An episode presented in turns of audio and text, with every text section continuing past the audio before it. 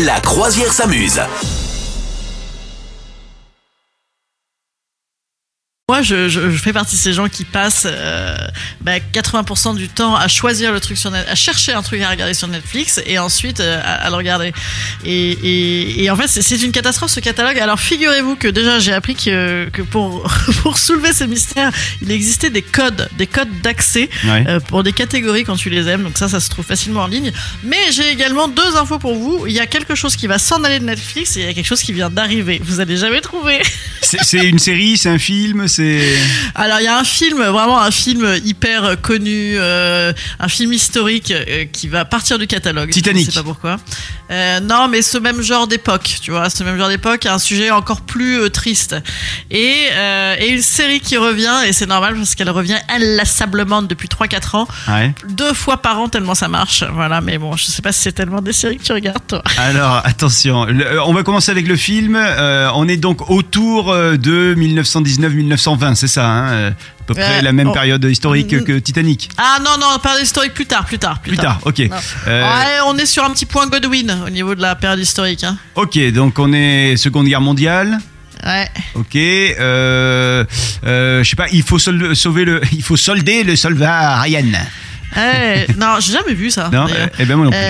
Non, non, alors, bon, je vous cache, je vous donne, je vous donne- tu donnes ta langue au chat? Je donne ma langue au chat. Je, je Allez, lui donne. d'accord.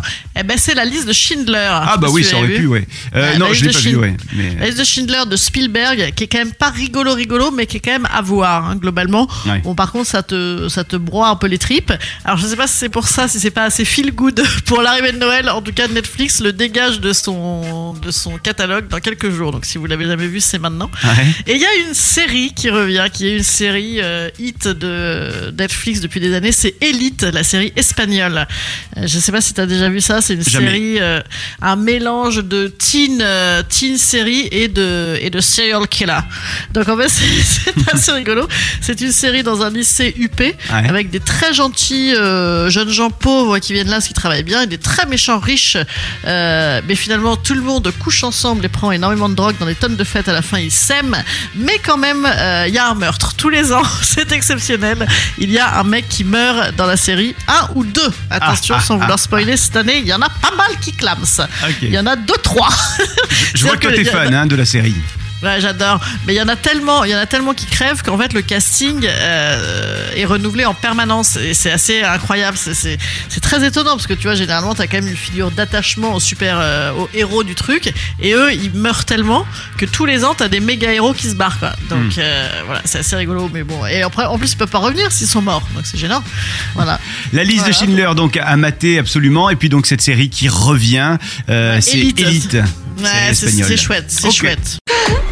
Vous souhaitez devenir sponsor de ce podcast? Contact à lafabriquaudio.com.